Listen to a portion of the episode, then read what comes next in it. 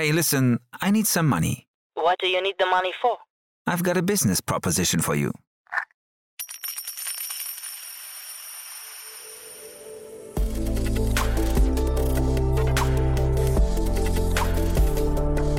Startup Insider Daily.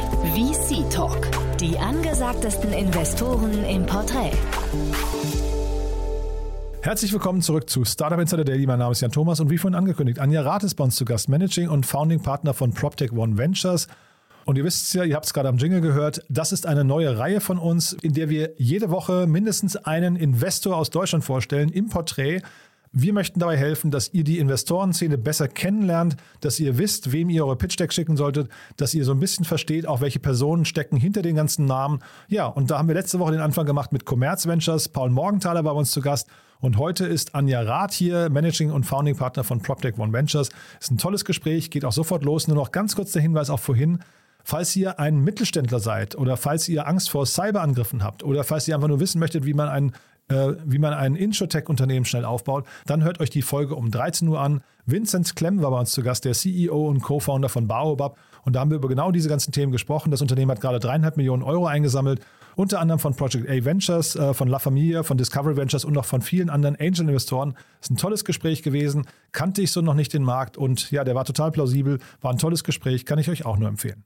So, Jetzt kommen noch kurz die Verbraucherhinweise und dann geht es hier los mit Anja Rath, Managing und Founding Partner von PropTech One Ventures. Startup Insider Daily. Interview. Ich freue mich sehr. Anja Rath ist hier, Managing und Founding Partner von PropTech One Ventures. Hallo Anja. Hallo Jan, grüß dich. Ich freue mich sehr, dass du da bist und ja, erstmal herzlichen Glückwunsch. Ihr habt euren äh, Fonds geclosed gerade, ne? Sehr richtig, ja, Ende des Jahres war das Final Closing. Ja, Timing könnte also nicht besser sein. Ähm, ihr seid ein sehr spe äh, spitz spezialisierter Fonds, ne? Vielleicht äh, fängst du mal an, euch vorzustellen, weil ich finde euren Bereich ja sehr spannend. Ich habe hier in der letzten Zeit auch immer wieder Unternehmen, die, äh, bei denen ihr zumindest mitgemischt habt, glaube ich, äh, im Podcast, ne? Das ist richtig, ja. Ja, wir sind ein äh, Venture-Fonds, der sich im weitesten Sinne auf die Digitalisierung der Immobilienindustrie spezialisiert hat. Unser sozusagen Home-Turf ist der ganze Bereich PropTech und Construction Tech im weitesten Sinne. Genau, und ähm, für uns war damals also einfach auch wichtig bei der Wahl, dass wir tatsächlich nicht sehr, dass wir uns einen Themenkomplex aussuchen und eine Industrie aussuchen, in der der ganze Bereich Digitalisierung noch recht am Anfang steht. Und äh, da war tatsächlich die größte Assetklasse der Welt, die Immobilien.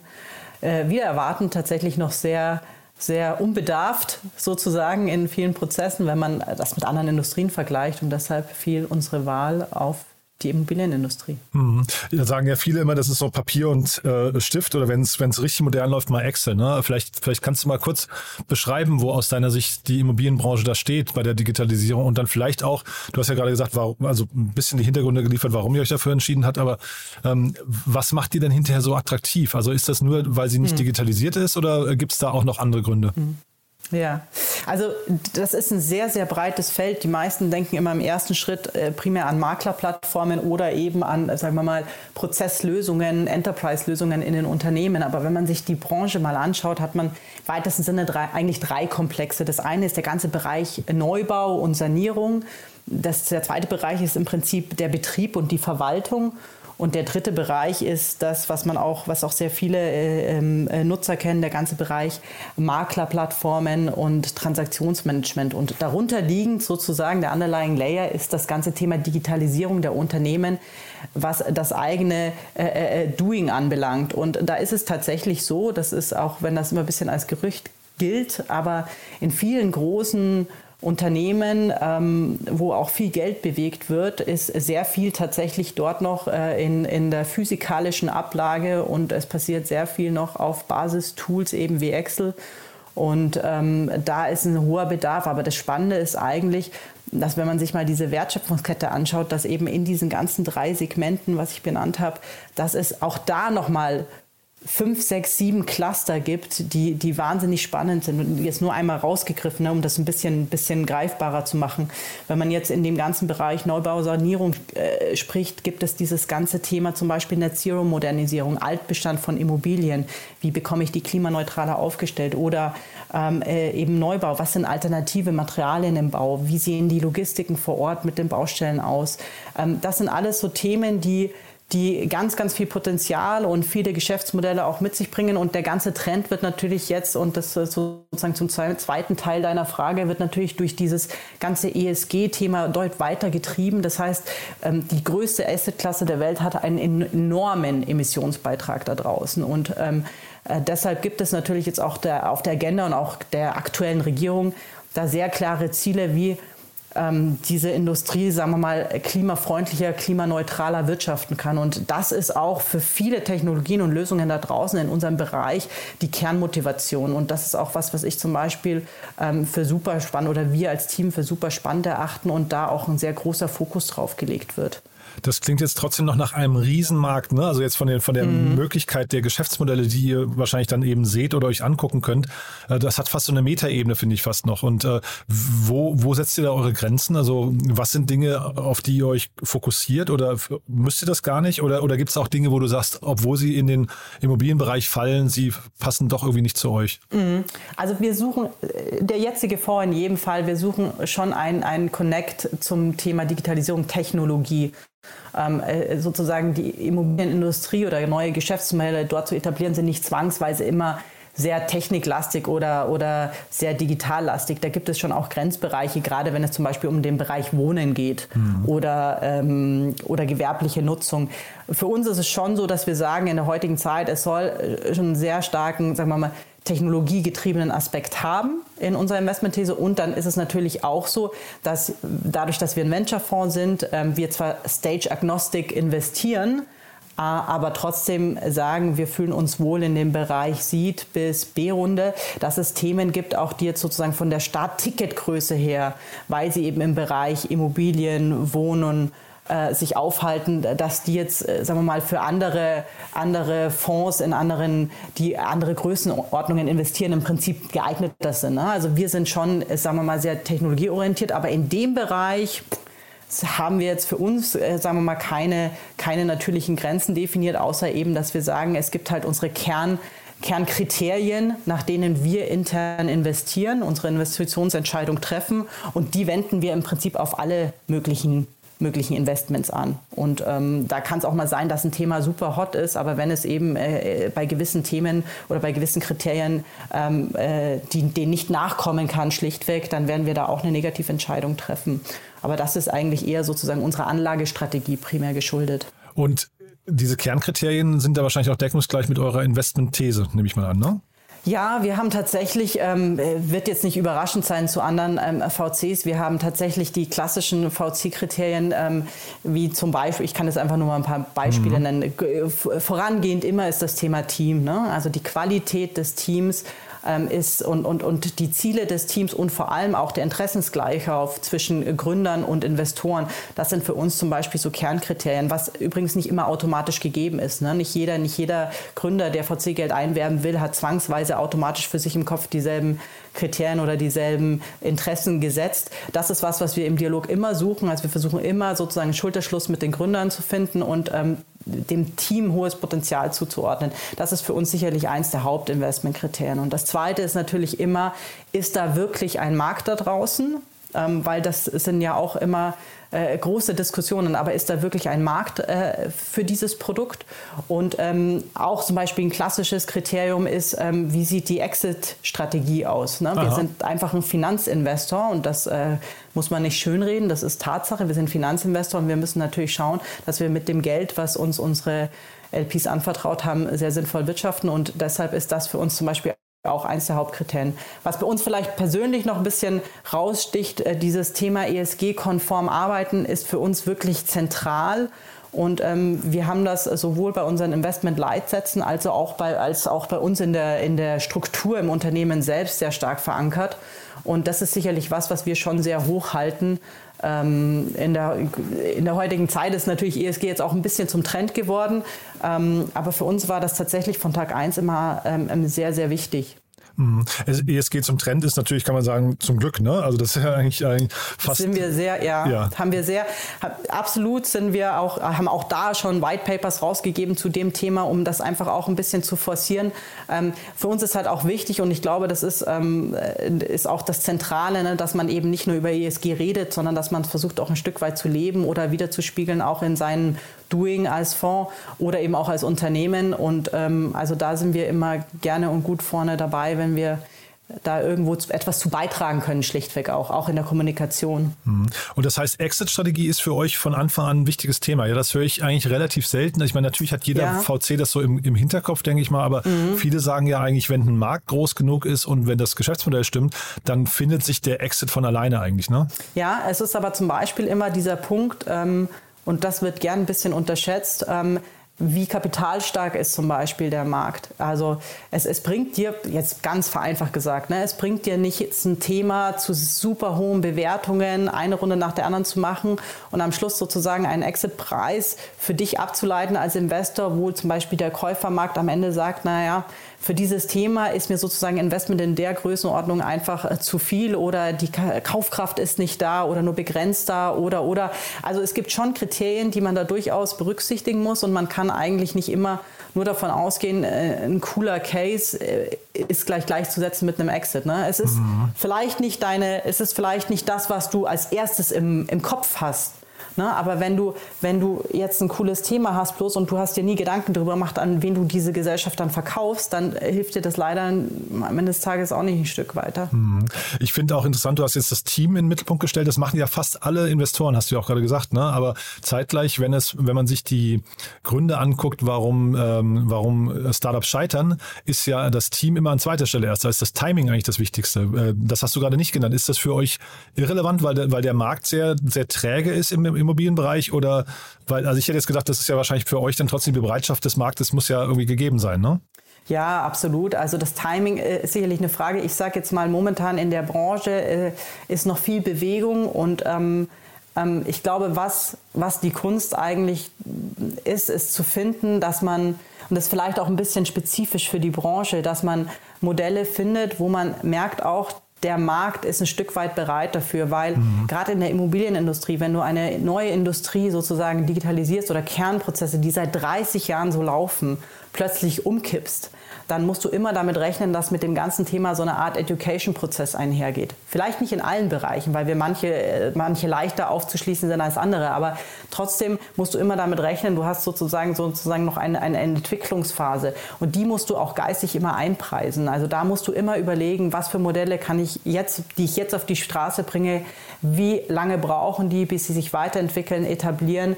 Ähm, ist das ein Thema, was an sich sozusagen jetzt automatisch leicht von der Hand geht oder ist das ein Thema, wo man wirklich auch noch die, die Nutzer oder die Zielgruppe sozusagen ein Stück weit abholen muss, um den Kernwert auch ähm, klar darzustellen. Das ist sicherlich, was man hier in der Branche schon hat. Man arbeitet auch punktuell immer mit Reaktanz einfach, das muss man sagen, ne? weil man, wie gesagt, viele sind es gewohnt und ähm, sehen nicht zwangsweise jetzt den Need, sich hier anders zu verhalten. Und das spiegelt auch oft die Entscheidung wieder jetzt, wenn vereinfacht gesagt, ne? also ich, ich, nenne es manchmal so in Schönheit sterben. Also es hilft dir nicht, wenn du das Produkt bis in, ins, ins größte Detail super effizient, mit super viel Featuren, super komplex aufbaust, aber der Nutzer ein Stück weit auch zum Teil überfordert ist oder den, den Need gar nicht sieht oder oder. Also du musst schon einfach sehr auf das, was der Markt verträgt und das, was der Markt will, eingehen. Und ähm, das ist, glaube ich, eher fast die größere Kunst als, als, als das Timing in dem Bereich jetzt gerade. Und natürlich hast du auch Modelle, ne? du wirst auch, du wirst auch äh, Investoren haben, die sagen, naja, wenn sich das Modell nicht von alleine verkauft, ähm, ja, dann ist es nicht das richtige Modell. Aber du hast eben gerade in der Immobilienindustrie einfach noch ganz alte Prozesse und, und eben dieses Umdenken erstmal zu aktivieren, ähm, ist durchaus notwendig oftmals und das macht nicht zwangsweise ein Geschäftsmodell ein schlechtes Geschäftsmodell. Mhm. Gibt es denn eigentlich, so wie euch, gibt es da noch äh, Konkurrenten, die sich genauso aufstellen? Weil also so ein spezialisierter Fonds in dem Bereich könnte ja auch zum Beispiel vielleicht von der Immobilien, von einem Immobilienbetreiber oder, oder von einem, weiß nicht, von einem Deutsche Wohnen oder sowas, äh, könnte ja für die, wenn sie das als, äh, als Corporate VC aufsetzen würden, durchaus auch ich weiß nicht, Wettbewerbsvorteile für sich äh, schaffen. Ne? Ähm, Gibt es sowas oder seid ihr damit euer Modell auf, allein auf weiter Flur? Nein, nein, also es gibt auf jeden Fall auch im, im VC-Bereich gibt es, ähm, was heißt Konkurrenten? Du hast halt immer, die Fonds haben immer unterschiedliche Schwerpunkte punktuell. Also es gibt immer leichte unterschiedliche Ausprägungen, mhm. aber du hast da draußen eine Pilops beispielsweise, ähm, ähm, Fifth Wall ist sehr aktiv, ähm, 2150. Also es gibt genügend Player da draußen, die sich auf das Thema, die sich mit dem Thema in Summe beschäftigen, aber haben halt vielleicht alle ein bisschen unterschiedliche oder wir sind alle ein bisschen unterschiedlich aufgestellt in ähm, äh, Ticketgröße oder Schwerpunkt, in welchem Bereich man investiert oder regional oder oder also so leichte Varianzen. Der, der, der, der CVC, also der Corporate VC, ist eigentlich nicht, nicht die Konkurrenz in dem Sinn, weil der Corporate VC hat in der Regel ein strategisches Eigeninteresse. Das heißt, er mhm. investiert in Themen, die ihm konkret auch auch weiterhelfen und sie weiterbringen. Und das jetzt auch meistens nicht im, im ganz, ganz großen Stil, sondern schon sehr gefiltert. Und ähm, da hast du, wir sehen es eigentlich nicht als Konkurrenz, sondern wir sehen äh, sozusagen auch die institutionellen Investoren, auch tatsächlich schon in Frühphasen in, in dieser Industrie aktiv, aber das ist äh, doch bis, sagen wir mal, eine andere Motivation. Und du hast auch manchmal einfach Unternehmen und Gründer, die sagen, sich sehr früh schon mit einem Strategen äh, ins Bett zu legen, kann auch kontraproduktiv sein, weil man eben dann sozusagen nicht mehr neutraler Markt ist, ne? weil man dann sozusagen besetzt ist schon ein Stück weit. Also das kann es durchaus geben. Der, der, das Gegenargument und für strategische Investoren ist natürlich, dass die dir auch gleich in der Regel natürlich natürlich Geschäft mitbringen, Kunden, Wissen und, und, und. Mhm. Also da gibt es kein Gut und Schlecht. Es ist einfach nur manchmal eine Entscheidung für den Gründer, geht er den Weg oder geht er den Weg nicht. Ähm, aber für uns jetzt als VC-Fonds ist das sozusagen nicht so die direkte Konkurrenz. Aber Geschäft mitbringen bedeutet manchmal an der anderen Stelle auch Geschäft vermeiden, ne? weil sie vielleicht auch nicht möchten, das dass sie. Ich, genau. Ja, ja, genau. genau. Ne? Das meinte also, ich mit besetzt ja, und ja, genau. das genau, genau. Also das ist, das ist äh, ein zweischneidiges Schwert, aber ich äh, neige dazu, das nicht zu verdammen, äh, ähm, weil das kann zu einem gewissen Zeitpunkt oder für ein gewisses Geschäftsmodell vielleicht förderlich sein. Ähm, durchaus, man muss einfach eben genau abwägen, wo befindet man sich gerade in welcher Phase und ähm, wer ist auch der Partner schlichtweg. Ne? Das mhm. ist und jetzt, ähm, du hast gerade Ticketgrößen schon angesprochen. Wie sieht denn das bei euch aus? Also ihr habt jetzt einen 50 Millionen Fonds aufgelegt, wenn ich also Euro-Fonds aufgelegt das in der Regel hat ja so ein Fonds, ich glaube, 15 Investments. Ne? Ich habe gesehen, ihr seid äh, oder so in der Größenordnung, ne? 12, 12 bis 20 wahrscheinlich. Ne? Kannst du ja vielleicht gleich noch sagen. Genau, genau. Das ja. ist genau, das ist so, das ist unser Korridor. Mhm. Ja, und ihr seid sehr frühphasig, aber ich habe gesehen, trotzdem macht ihr natürlich auch Follow-on-Investments. Wahrscheinlich dann meistens eine Runde geht ihr noch mit oder, oder wie seid ihr da aufgestellt? Genau, es kommt einfach tatsächlich darauf an, wie sich das Thema entwickelt. Also wir machen in der Regel oder bis, bis dato haben wir eigentlich äh, uns so an die äh, A-Plus-Runden gehalten, machen aber jetzt auch vermehrt oder suchen vermehrt auch ähm, Seed-Tickets, mhm. sind also auch für Gründer offen, die jetzt ähm, ähm, noch sehr frühphasig sind, einfach weil es sehr stark davon abhängt, um was für ein Geschäftsmodell es sich handelt, wie spannend das Thema ist und und und. Also wir können oder wir dürfen faktisch im Prinzip als äh, schon im Seed-Bereich investieren und halten uns dann eben A-Runde plus B-Runde so weit auf. Ähm, und wenn man jetzt einen Korridor nehmen will, sagen wir mal, investieren wir von, von, von 250 bis 4 Millionen in der ersten Runde können wir machen, drei Millionen in der ersten Runde können wir machen und dann machen wir eben noch Follow-on-Investments, je nachdem, wie sich äh, die Themen entwickeln. Mhm. Ist ja auch unglaublich viel, viel Geld gerade im Markt. Ne? Man merkt ja, dass die Runden einfach immer größer werden. Deswegen ist das, glaube ich, so ein typischer Prozess auch, dass VCs sich immer weiter nach vorne in der Kette orientieren. Ne? Ist, ist glaube ich, da, da seid ihr ja nicht alleine, das ist, glaube ich, bei vielen so, ne? Ja, das ist richtig, wobei wir jetzt sozusagen eher fast einen Schritt nochmal ähm, in die andere Richtung gucken und schauen, was gibt es im Seed-Bereich eben. Da haben wir uns bis dato sehr zurückgehalten, haben wir vielleicht mal ein, zwei Investments gemacht. Ähm, aber wir merken einfach, dass es sehr viele gute Modelle da draußen gibt und wir wollen einfach jedem oder wir wollen einfach jedem Geschäftsmodell auch äh, äh, die Möglichkeit lassen, bei uns auf den Tisch zu landen. Und auch wir selber wollen damit einfach auch äh, absichern, dass wir nichts verpassen, was für uns äh, spannend ist und Potenzial hat. Und deshalb sind wir, was jetzt sozusagen den Dealflow anbelangt, erstmal im, im, im ersten Screening sind wir da äh, super weit, also super offen und ähm, mhm. es kann im Prinzip jedes, jedes Thema bei uns auf den Tisch landen. Jetzt vielleicht nicht die äh, Kaffeeplantage in Afrika, aber ansonsten alles, was irgendwie äh, annähernd in unserem Bereich äh, sich aufhält und in der Größenordnung ist für uns absolut spannend. Ja, ja, aber das mit nach vorne meine ich auch tatsächlich, weil ja mittlerweile die Seed-Runden äh, eine Dimension angenommen haben wie früher eine A-Runde. Ja, ne? ach so, ja. das meinst du. Ja, mhm. ja, ja, das ist, das, das ist äh, tatsächlich auch immer so, wenn ein Markt natürlich sich entwickelt und, und zunehmend spannend wird. Mhm. Ähm, dann steigt, da bin ich völlig bei dir, dann steigt auch das Preisgefüge. Wir achten halt sehr, ich glaube, was man was, was bei uns schon auch wichtig ist, auch bei, bei der Investmentstrategie oder Anlagestrategie, die wir haben, bei uns geht es nicht immer darum, irgendwie den höchsten Preis zu zahlen und überall dabei zu sein. Wir versuchen schon, uns sehr darauf zu konzentrieren, dass wir auch Themen finden, wo wir sagen, die haben ein hohes Potenzial, aber die sind eben äh, noch nicht so weit in der Entwicklung. Ähm, wir versuchen auch wirklich zu supporten, auch aktiv, haben immer wieder Beiratsmandate, versuchen unser Netzwerk zu nutzen. Also es, es gilt jetzt nicht eben nur dabei zu sein, auch wenn ein Thema jetzt vielleicht einen Tacken gehypt ist, sondern für uns ist wichtig, wir müssen von dem Produkt und von dem Potenzial überzeugt sein, von dem Team überzeugt sein und ähm, dann ist das für uns die Hauptinvestmententscheidung, ähm, weil du siehst natürlich auch draußen Cases, wo du jetzt sagst, hu, das ist jetzt ein Mega-Setting, da sind wahnsinnig hohe Bewertungen, die jetzt schon relativ früh aufgerufen werden. Ähm, ja, kannst du dabei sein, aber am Ende des Tages musst du eben für dich entscheiden, ist, steht das in einem Verhältnis faktisch. Und ähm, das ist, glaube ich, immer die, die, die, die große Krux und du hast gerade so einen Nebensatz gesagt, ihr dürft investieren. Vielleicht können wir da mal, das, das war ja wahrscheinlich so ein Verweis auf eure Limited Partner, ne? Oder auf eure, auf eure Positionierung hinterher in dem ganzen Kapitalakquisemarkt.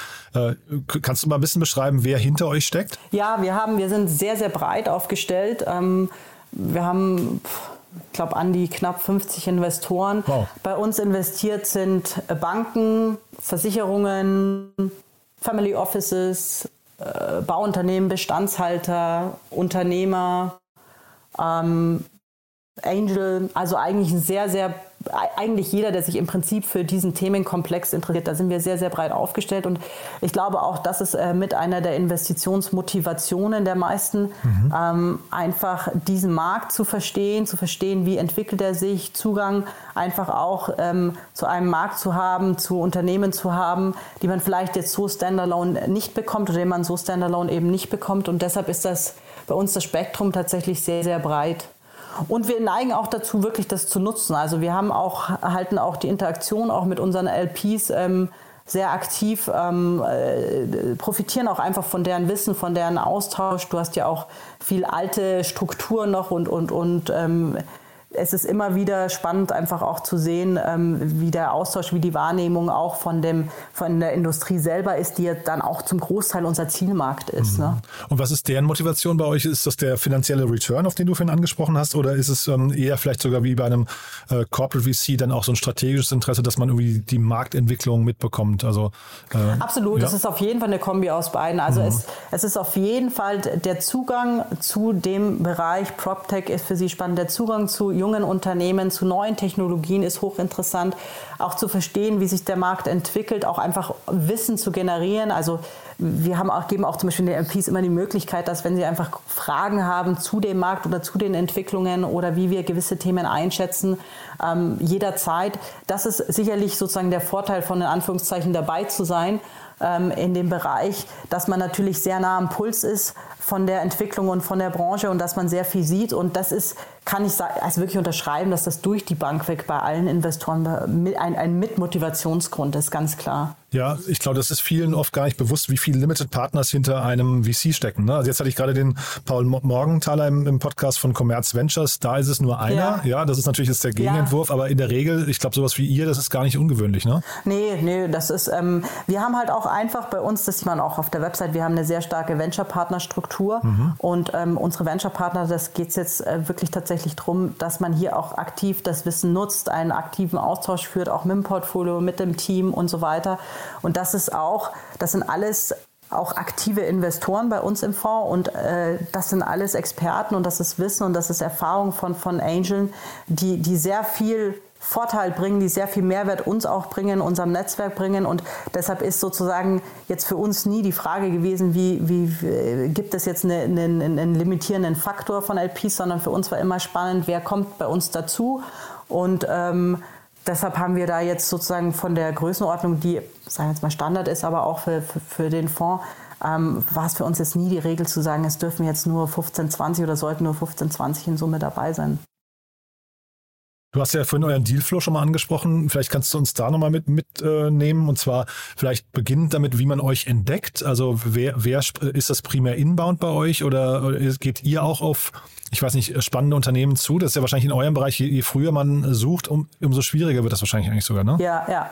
Also es ist tatsächlich sozusagen vier geteilt. Wir haben ähm, guten, guten Dealflow Inbound Requests, ganz klassisch, also wirklich, ähm, wo wir direkt von den Unternehmen die Decks zugesendet kriegen, die uns anrufen. Wir haben aber auch einen sehr großen Teil aus unserem Partnernetzwerk und aus dem Venture-Partnernetzwerk, was ich äh, auch gerade angesprochen habe, auch aus dem LP-Umfeld. Also wir bekommen äh, Dealflow wirklich aus dem, aus dem engen Umfeld des Fonds heraus.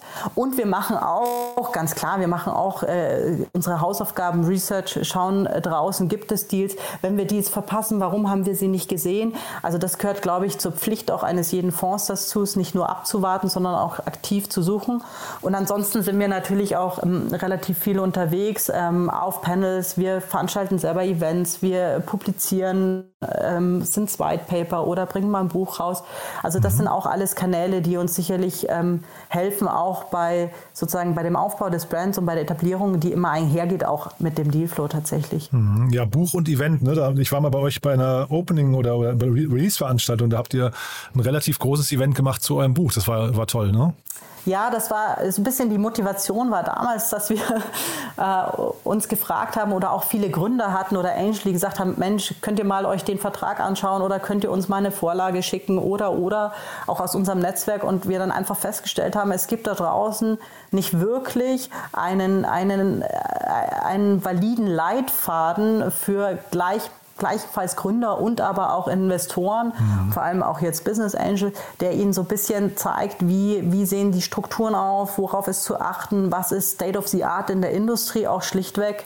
Ähm, und da haben wir uns dann mal zusammengesetzt und haben das mal runtergeschrieben und ähm, waren da auch sehr happy, dass das ähm, sehr große Resonanz draußen am Markt gefunden hat und wir da auch sehr weiterhelfen konnten. Und ich glaube, das trägt auch ein Stück weit auch zu bei, äh, die Industrie immer wieder weiter nach vorne zu bringen. Ähm, genau, wenn man eben ein gewisses Wissen hat oder ein Leck füllen kann, ähm, dann sollte man das sicherlich auch tun. Ja, müssen wir vielleicht nochmal kurz, äh, Deal Terms hieß, glaube ich, das Buch, ne? wenn ich es richtig erinnere. Deal Terms hieß das Genau, Buch, ich hatte genau. den Nico auch dazu in meinem Podcast, ähm, das können wir auch gern verlinken, war ein tolles Gespräch, ist auch ein tolles Buch, ist ein richtiges Kompendium, muss man sagen. Ist also, da braucht man Zeit für, ne?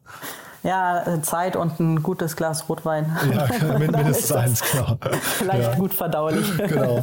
Du, dann äh, vielleicht mal nochmal zu eurem Portfolio. Ähm, da haben wir jetzt noch wenig drüber gesprochen. Vielleicht kannst du da mal so zwei, drei Unternehmen hervorheben. Es ist immer ein bisschen schwierig natürlich, aber mal, wo, wo, du sagst, die begeistern euch vielleicht in der Breite auch. Also vielleicht kann man da unterschiedliche Facetten mal. Ich hatte ja zum Beispiel eine Arcadia Polski bei uns äh, äh, schon mal im Podcast von mhm. Wunderflats. Ähm, da seid ihr, glaube ich, relativ früh reingegangen, ne?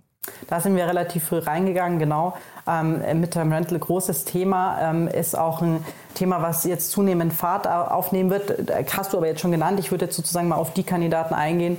Vielleicht äh, als Beispiel ähm, klassisches Thema momentan Bestandssanierung. Und ähm, wir haben bei uns die EcoWorks. Ich Vielleicht kennst du, glaube ich, auch oder hast vielleicht sogar ein Interview schon mal gehabt. Nee, ne? habe ich nicht, nee. Nee? nee. EcoWorks zum Beispiel, das ist äh, im Prinzip die Net Zero Modernisierung. Da geht es darum, ähm, auf modularer Bauweise äh, Altbestände vor allem zeitersparend zu sanieren. Und das ist ja jetzt ein ganz, ganz großes Thema.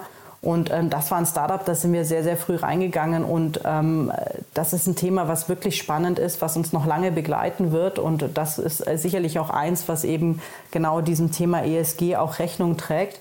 Ein anderes Beispiel, vielleicht von einer ganz anderen Seite, ist das Thema Collabo bei uns. Collabo ist im Prinzip die die Antwort ist vielleicht sehr weit gegriffen, aber eine, ein Lösungsansatz, um den Fachkräftemangel in der Industrie äh, etwas entgegenzusetzen. Das ist äh, sicherlich ähm, was, was Deutschland, äh, die Bauindustrie sehr beschäftigt und prägt. Das ist äh, zum einen natürlich das Thema Materialpreise und und und, aber das andere ist eben, dass es einen enormen Fachkräftemangel gibt. Und Collabo ist ein Schweizer Unternehmen, haben wir auch. Ähm, in der Seed, ja, genau, in der Seed-Runde sind wir dort eingestiegen. Ähm, was sich eben damit primär darauf konzentriert, ähm, das Matching zwischen den Unternehmen und den Agenturen und auf der anderen Seite eben den Handwerkern zu optimieren, sodass äh, dieses Thema Handwerkermangel zumindest jetzt auf, auf Sicht in zwei, drei Jahren nicht mehr das zentrale Thema sein ähm, kann und muss, weil das mhm. beschäftigt wirklich jedes Bauunternehmen da draußen. Also da hat Collabo einen sehr, sehr guten Ansatz und ähm, das fanden wir zum Beispiel ganz spannend, als wir da investiert haben, haben wir also enorme Resonanz bekommen aus dem Netz und äh, sehr viel Beipflichtungen, dass das wirklich ein Riesenproblem ist, das Thema. Ähm, das ist jetzt so ein, ein Beispiel noch. Was haben wir noch? Ähm, den Hubertus ja, von Stierstedt hatte ich mal bei, uns. Bitte? Hubertus von Stierstedt von Simplify, den hatte ich mal, das ist auch ein Investment ja, von euch, ne? Ja. Simplify, genau. Ja. Ähm, Simplify auch, sind wir auch sehr früh eingestiegen. Ähm, äh, da muss man immer ein bisschen lachen, weil jeder immer sagt, naja, Aufzüge sind jetzt nicht most sexy ne, ja. als Investmentthema. Ähm, aber das Spannende ist, dass das ganze Thema ähm, Aufzugsmanagement ein Thema ist, was die Branche sehr viel beschäftigt, wahnsinnig viel Zeit und Energie kostet. Mhm. Und Simplify hat da eine IoT-basierte Lösung entwickelt, um eben dieses Thema aktiv zu managen und ähm, haben, arbeiten wirklich mit den großen Unternehmen da draußen, waren sehr beständig, haben sukzessive immer weiter und immer weiter die Lösung entwickelt. Und ähm, das ist tatsächlich, und das ist vielleicht auch das, worauf man ein bisschen äh, achten muss, ähm, das, das klingt natürlich immer auf dem ersten, auf, aufs erste Hören vielleicht nicht, wie ich gerade gesagt habe, äh, most attractive, aber äh, der Markt braucht einfach auch ähm, ähm, ähm, Lösungen oder, oder Unternehmen, die Probleme faktisch lösen und, mhm. und äh, Simplify ist ein sehr, sehr gutes Beispiel dafür.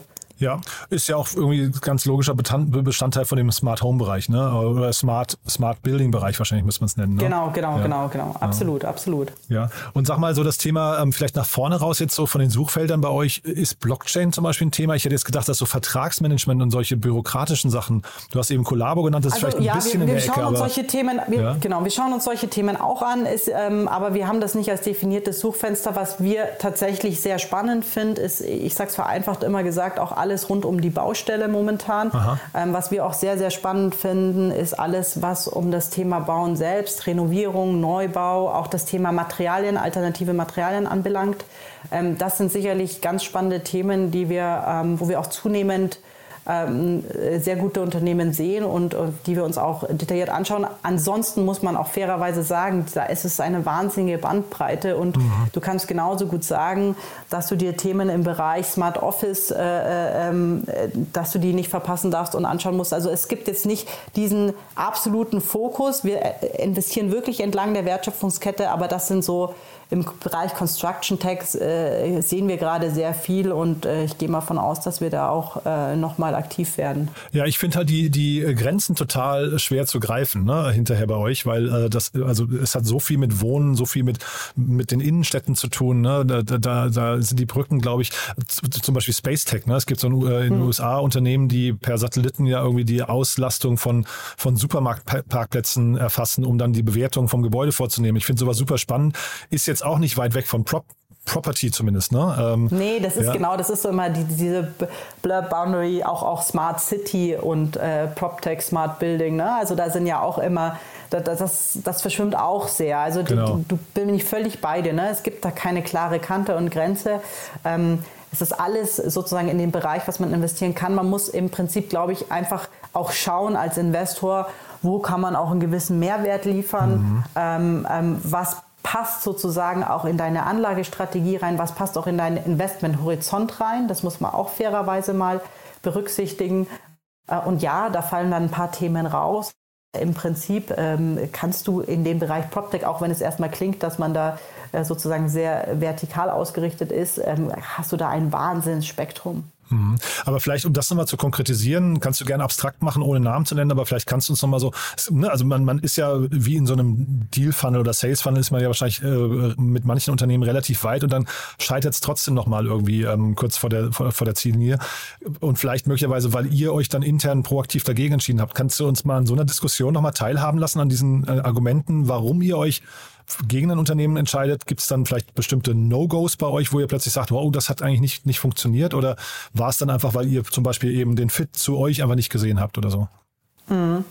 Also der Prozess sozusagen findet relativ früh statt. Ich sag mal, wenn du Post-Term-Sheet bist, muss es schon sehr harte Gründe geben, dass man das Thema noch absagt. Zumindest ist das bei uns so. Also wir neigen nicht dazu, nach fünf Minuten ein Termsheet zu legen und dann zu gucken, ob es weiterläuft, weil das einfach auch im, im Prozess, auch für das Unternehmen, ne, das hat auch ein Stück weit was mit Fairness zu tun. Mhm. Äh, die Unternehmen sind ja wie immer, und äh, das ist jetzt nichts Neues natürlich, haben eine gewisse Cash-Armut und haben auch nur eine gewisse äh, Zeithorizont in der Planung. Mhm. Und wenn du dann im Prinzip verhandelst, verhandelst, verhandelst und dann sagst du fünf Minuten vor Schluss, nee, wir machen es jetzt doch nicht, dann hat das auch meistens natürlich sehr harte Konsequenzen fürs Unternehmen.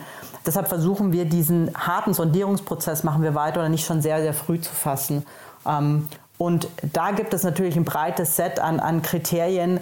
Ähm, No-Gos für uns. Ähm, sehr viel ist verankert auch so ein bisschen in der Transparenz. Also was für uns, wir können sehr gut damit leben, wenn wir mal eine Info kriegen ähm, und, und der Gründer mal ein Thema anspricht, was jetzt vielleicht nicht so geil ist oder was äh, ihm auch einen Nachteil im Fundraising bringen kann oder was er als kritisch sieht. Was für uns immer ganz, ganz schwer ist, wenn wir sozusagen im Prozess herausfinden, dass da eben nur 50 Prozent oder 40 Prozent der, Arbeit, äh, der Wahrheit gearbeitet wurde. Aha. Da sind wir tatsächlich ein bisschen sensibel, mhm. weil gerade eben im Venture-Bereich ist die Zusammenarbeit zwischen VC und Unternehmen doch einfach viel stärker, als wenn du jetzt im PE-Bereich bist. Ne? Weil natürlich dein Ziel ist es, das Unternehmen zu supporten, du bist Sparring-Partner im besten Fall und und und. Und das ist zum Beispiel so ein Thema, was uns sehr, sehr schwer fällt. Oder, und das muss man auch ganz klar sagen, wenn sich ein Prozess einen Tacken länger hinzieht, und man stellt eben fest ähm, im, im Verlauf, dass gewisse Milestones ähm, oder Ziele, gerade wenn es zum Beispiel auch mit Technologie in Verbindung steht, äh, absolut verfehlt wurden, nicht erreicht wurden. Wenn man sagt, man sieht jetzt sozusagen der, der, Status quo von dem, was du jetzt weißt, zu dem Zeitpunkt, wo du unterschreiben sollst und zu dem Zeitpunkt, ähm, wo du das Thema das erste Mal angeschaut hast, ähm, hat ein, ist fundamental unterschiedlich. Dann ist man einfach auch gut beraten zu sagen, man zieht jetzt vorher den Stecker. Ne? Also äh, so eine gewisse Plantreue auch mhm. in diesem Prozess muss gewährleistet sein. Und ansonsten ist Transparenz für uns mega wichtig. Ähm, und äh, klar, gibt natürlich jetzt äh, x Gründe, warum jetzt so ein Thema hinten raus schieflaufen kann. Aber ich sage jetzt mal, in dem Moment, wo wir ein Termsheet unterschrieben haben, in dem Moment, wo wir sozusagen auf die Zielgerade gehen, können es eigentlich nur noch harte Gründe sein. Hm. Da höre ich aber auch raus. Abbringen. Hm. Da höre ich aber auch raus, dass quasi deine Empfehlung an Gründer ist, dieses Zeitfenster der Kapitalakquise möglichst gering zu halten ne, oder möglichst klein zu halten, damit eben nicht möglicherweise eine Ankündigung von einem Meilenstein oder bestimmte äh, Kennzahlen, die man erreichen möchte, bestimmte, weiß nicht, Kundenzahlen oder Umsatz oder so, dass man die möglicherweise nicht einhalten kann, sondern dass man sie eher prognostiziert und dann innerhalb dieses Prognosefensters eher noch schließt, ne, das Ganze. Ne? Ja, ja, das ist halt, das, äh, so würde ich das äh, tatsächlich gar nicht sagen, weil ähm, das kann auch sehr gut gegen sie spielen. Ne? Wenn du ein sehr kurzes Zeitfenster hast im Fundraising, bist du gezwungen, auch sehr schnell zu closen. Aha. So, und ähm, gewisse Dinge kannst du als Gründer auch nicht beeinflussen. Und manchmal ist es auch sozusagen in den seltensten Fällen hast du eine Runde nur noch mit einem Investor besetzt, sondern es ist meistens tatsächlich ein Syndikat. Du hast mehrere Investoren in einer Runde und ähm, dann ist es schon, kommt die ganze Situation, wie strukturierst du die Runde, wie sieht das Setting aus, das Timing und so weiter. Das kostet ein bisschen Zeit. Ähm, also das würde ich, ich würde Gründern nie empfehlen, auf dem letzten Drücker Fundraising zu machen. Das mhm. geht sehr oft schief ähm, und es bringt auch nichts dann Druck auf die Investoren auszuüben. Ich habe nur noch drei Wochen, du musst dich jetzt in einer Woche entscheiden. Das geht alles nach hinten los. Ne? Wir selber grundsätzlich als Fonds sind bemüht, sehr zügig zu handeln. Wir sind wirklich auch bemüht, äh, kurze Response-Zeiten zu haben, aber trotzdem äh, alles, ich meine, du hast das Geld, du investierst das Geld von Dritten, es gilt trotzdem alles nach einem ähm, Prozess, es muss alles auch seine Richtigkeit haben im internen Verfahren und ähm, deshalb ähm, würde ich Gründern immer empfehlen, rechtzeitig zu planen. Ähm, kann dich es davor schützen, dass du jetzt schlechter performst und du dann zwei Monate vorher das Geld eingesammelt hast? Vielleicht. Ja, das, das, mag, das mag punktuell mal funktionieren, aber das fällt dir spätestens dann auf die Füße, wenn du eine Folgefinanzierung brauchst, mhm. weil dann hast du wahrscheinlich schon deine Mitgesellschafter äh, im schlimmsten Fall verloren. Ne? Also ähm, setze Ziele, die du erreichen kannst, die du auch vertreten kannst. Ähm, damit bist du sicherlich besser bedient. Das waren jetzt so Fehler, die Gründer oder Startups vielleicht machen können. Wie sieht es denn bei euch aus? Habt ihr denn mal gravierende Fehler gemacht, würde zu sagen, wo ihr auch hinterher vielleicht sogar, ich weiß nicht, Veränderungen vorgenommen habt? Das ist ja bei den, bei den Startups immer so, dass sie iterieren ne, und dann irgendwie analysieren. Gibt es das bei VCs auch?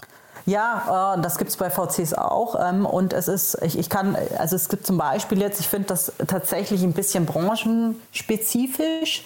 Ähm, aber als wir anfangs gestartet sind, haben wir so ein bisschen äh, unterschätzt vielleicht auch punktuell, ähm, wie viel Reaktanz du in der Branche bei gewissen Themen haben kannst oder hervorrufen kannst. Das heißt, die Branche ist nicht zwangsweise immer mit offenen Armen und sagt, ja super, das ist ein neues Thema, da setzen wir uns drauf, sondern du hast relativ lange Sales Cycles, du hast oft auch einfach den, den Punkt, dass zum Beispiel auf C-Level-Ebene ein, ein, Produkt oder ein Projekt ähm, als super attraktiv eingestuft wird, aber der Anwender dann auf zweiter Ebene sagt, wow, das ist mir viel zu komplex und nee, das mache ich nicht und ich mache es lieber wie bisher.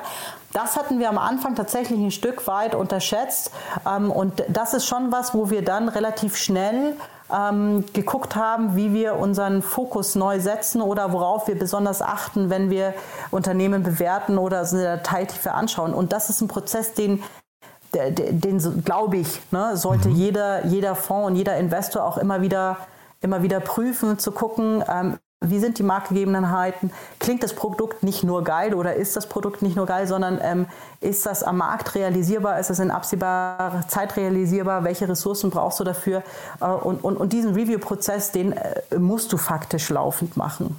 Ähm, und das haben wir sicherlich als Unternehmen auch. Und ähm, ähm, genau, ansonsten versuchst du natürlich als, als Investor relativ, also bei uns zumindest, wir versuchen mit den Unternehmen relativ früh schon ein gleiches Verständnis einfach auch zu entwickeln. Wo wollen wir hin? Ich sage immer, dieses ganze Thema Interessensgleichlauf von Gründer und Investor ist total kritisch und ist auch hochrelevant, weil ich glaube auch nicht jeder Gründer, der sich sozusagen in die Richtung VC bewegt, automatisch auch ähm, das Thema vielleicht auch bis zum Ende durchgedacht hat im Sinne von, wie ist der Horizont dieses Investments, was muss ich liefern, was bedeutet das für mich als Unternehmer, externe Investoren, Finanzinvestoren dabei zu haben. Ähm, will ich das Thema wirklich irgendwann verkaufen oder will ich es äh, lieber irgendwie auf Dividendenlevel weiter betreiben und und und. Mhm. Also solche Fragen musst du dir einfach stellen als Unternehmer und ich glaube, es ist wahnsinnig wichtig einfach, dass Investoren und Unternehmer wirklich immer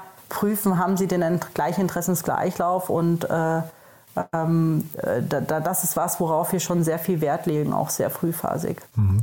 Und vielleicht noch zum Schluss mal die Mehrwerte, die ihr mitbringt. Also wir haben ja vorhin beim Corporate VC zum Beispiel mal darüber gesprochen, dass da der Marktzugang eben so ein Thema ist ähm, oder, oder dass, dass die quasi Kunden schon mitbringen. Wie ist das bei euch, würdest du sagen, über das normale, also du hast euer Netzwerk ja von, schon, schon beschrieben, jetzt habt ihr diese vielen Limited Partners, ihr habt äh, auch intern ein großes Team. Was sind darüber hinaus noch, noch Mehrwerte, die man erwähnen müsste? Ja, also was halt natürlich bei uns als Vertikalfonds Vorteil ist, dass die Unternehmen natürlich in ein Ökosystem kommen, was sich nur auf diesen Bereich konzentriert, schlichtweg. Ne? Wenn, du, wenn du jetzt in einen breit angesetzten Fonds krieg, äh, kommst, hast du auch äh, Top-LPs, Top, äh, ein super Team und und und. Ähm, in unserem Fall ist es halt tatsächlich sehr auf die Branche zugeschnitten und das ist sicherlich auf jeden Fall ein Mehrwert für die Unternehmen. Und das Zweite ist, was wir schon versuchen, wir versuchen, wir haben in fast allen Unternehmen äh, eine Beiratsposition oder Funktion. Wir versuchen wirklich auch den Unternehmen als, und den Gründern als Sparringspartner zu dienen, ähm, auch bemüht darauf hingehend, dass wir zum Teil auch, wenn ne, ein Problem entsteht, irgendwie rechtzeitig angerufen werden und nicht erst, wenn das äh, Kind in den Brunnen gefallen ist. Ähm, also der Dialog äh, ist, glaube ich, sehr aktiv. Wir investieren auch wirklich viel Zeit in das Portfolio und ähm, eben nicht nur mit Kontakte herstellen, sondern auch wirklich zum Beispiel Themen wie, wie sieht die nächste Finanzierungsrunde aus, wie kann man sie strukturieren, gibt es ein Problem im Sourcing, ähm, strategische Diskussionen. Jederzeit sind wir immer sehr offen. Du musst immer ein bisschen aufpassen, ne, dass, dass du nicht verwechselst, wer die Firma führt. Das ist immer noch der Gründer und Unternehmer führt das Unternehmen. Aber ähm, wir versuchen da inhaltlich sehr viel beizutragen, soweit es uns möglich ist, ähm, um da einfach auch einen Mehrwert zu schaffen. Mhm. Ja, ich war nämlich ganz erstaunt, dass bei, da, ihr wart jetzt bei der Runde bei Planradar noch dabei. Ne? Das war eine sehr späte Runde, da seid ihr, glaube ich, jetzt erst eingestiegen. Ne? Genau, Planradar ist eine sehr späte Runde, da sind wir eingestiegen. Planradar ist halt tatsächlich, ähm, wenn man auch die, die Branche ein bisschen kennt, nicht nur, dass das Unternehmen äh, schon sehr weit entwickelt und sehr groß ist, sondern Planradar hat es von Anfang an geschafft, ein Produkt einfach zu entwickeln, auch was den Nerv der Industrie Industrie trifft, ähm, was von der Usability um vom konkreten Produktanspruch auch einfach ideal ist. Und ähm, wir kennen die Jungs schon länger und ähm, das ist einfach ein Thema auch, wo wir wirklich vom Produkt auch äh, überzeugt sind. Und mhm. Ähm, das war kein Frühphasen-Invest, das ist völlig richtig. Ähm, aber da sind wir wirklich überzeugt davon. Und, ich meine auch ähm, andersrum. Deshalb sind müssen, wir damit reingegangen. Genau, ich meine, die müssen ja auch von euch überzeugt sein, weil äh, da geht es jetzt wahrscheinlich in dem Fall dann nicht mehr nur um Kapital. Kapital haben sie auch von anderen bekommen, sondern eben um eure Mehrwerte. Ne? Deswegen meine ich das. Klar, da geht es logisch. Kapital haben sie von anderen bekommen und ähm, die sind jetzt auch in der Phase, wo man sagt, die äh, können ihr Unternehmen schon auch äh, gut alleine führen. Da geht es vor allem einfach darum, dass wir sehr viel Netzwerk haben und ähm, genau. vielleicht auch mit Kontakten unterstützen können und ähm, wir tatsächlich auch einfach äh, tatsächlich über Jahre schon einen Austausch haben und das, glaube ich, hat einfach ganz gut gepasst. Startup Insider Daily. One more thing. Präsentiert von Sestrify. Zeit- und kostensparendes Management eurer SaaS-Tools. Anja, sehr, sehr spannend, muss ich sagen. Und äh, du weißt, wir haben noch eine Kooperation mit Sestrify und bitten zum Schluss nochmal als letzte Frage alle unsere Gäste um ein, äh, ja, um ihr Lieblingstool, einen kleinen Tooltip. Und da bin ich gespannt, was du mitgebracht hast. Ja, wir nutzen jetzt ähm, tatsächlich auch noch nicht besonders lang, aber ähm, mit äh, großer Begeisterung das Tool Azio. Ich hoffe, man spricht das auch so aus, aber man findet es unter dem Namen auf jeden Fall. Ähm, das ist äh, immer ein bisschen wie, wie Pipedrive. Es ist im Prinzip ein CRM-Tool Tool, wo du Themen, Tasks, Datenverwaltung sehr gut miteinander matchen kannst.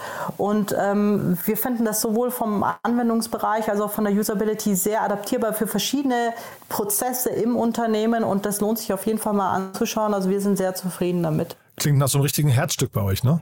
Ja, es ist schon so, dadurch, dass wir natürlich jetzt auch zehn Mann plus sind und ähm, an verschiedenen Bereichen arbeiten, Regionen weiter ausbauen und und und, ähm, brauchst du schon eigentlich so ein zentrales äh, Tool, wo du einfach auch mal viele Daten und Themen organisieren kannst und damit kommen wir sehr gut klar. Es ist jetzt ähm, nicht, nicht super breit oder nicht super komplex von, von, vom Aufbau her, aber es bedient auf jeden Fall so die Kernfunktionen und wir nutzen es sehr gerne unternehmensweit.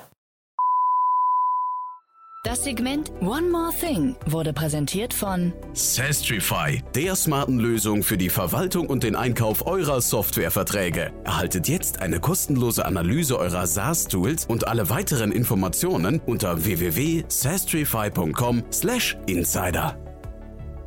Anja, ganz großartig, dann nochmal zusammenfassend, bei euch darf sich jeder melden in der frühen Phase irgendwie rund um den Bereich Property, ja, aber relativ breit gefasst, kann man sagen. Also da seid ihr erstmal offen. Du hast gesagt, keine Kaffeeplantagen in Afrika, aber ansonsten relativ, relativ breit. Und ich glaube, nicht erwähnt haben wir in welchen Ländern, ne? Deutschland, Österreich, Schweiz oder auch darüber hinaus? Sehr gerne darüber hinaus. Wir sind aktiv und haben auch schon Investments in UK. Äh, die Nordics finden wir super spannend. Frankreich, Belgien, also sehr gerne, sehr aus, aus, aus vielen Ländern und Regionen. Super. Du, dann vielen Dank, dass du da warst und dann bleiben wir in Kontakt. Wenn es bei euch Neuigkeiten gibt, sag gerne Bescheid, ja? Sehr gerne. Vielen Dank, Jan. Startup Insider Daily, der tägliche Nachrichtenpodcast der deutschen Startup-Szene. So, das war Anja Rath, Managing und Founding Partner von PropTech One Ventures und damit sind wir durch für heute. Ich hoffe, es hat euch wieder Spaß gemacht und würde mich freuen, wenn ihr uns weiterempfehlt, immer an Menschen, die diesen Podcast hören sollten. In diesem Fall vielleicht ganz konkret Menschen, die sich mit der Immobilienbranche beschäftigen oder vielleicht an Startup-Unternehmerinnen und Unternehmer, die möglicherweise auf Investorensuche sind. Dafür schon mal vielen Dank an euch und ja, ansonsten euch einen wunderschönen Tag und ich würde mich freuen, wenn wir uns morgen wieder hören. Bis dahin, alles Gute. Ciao, ciao.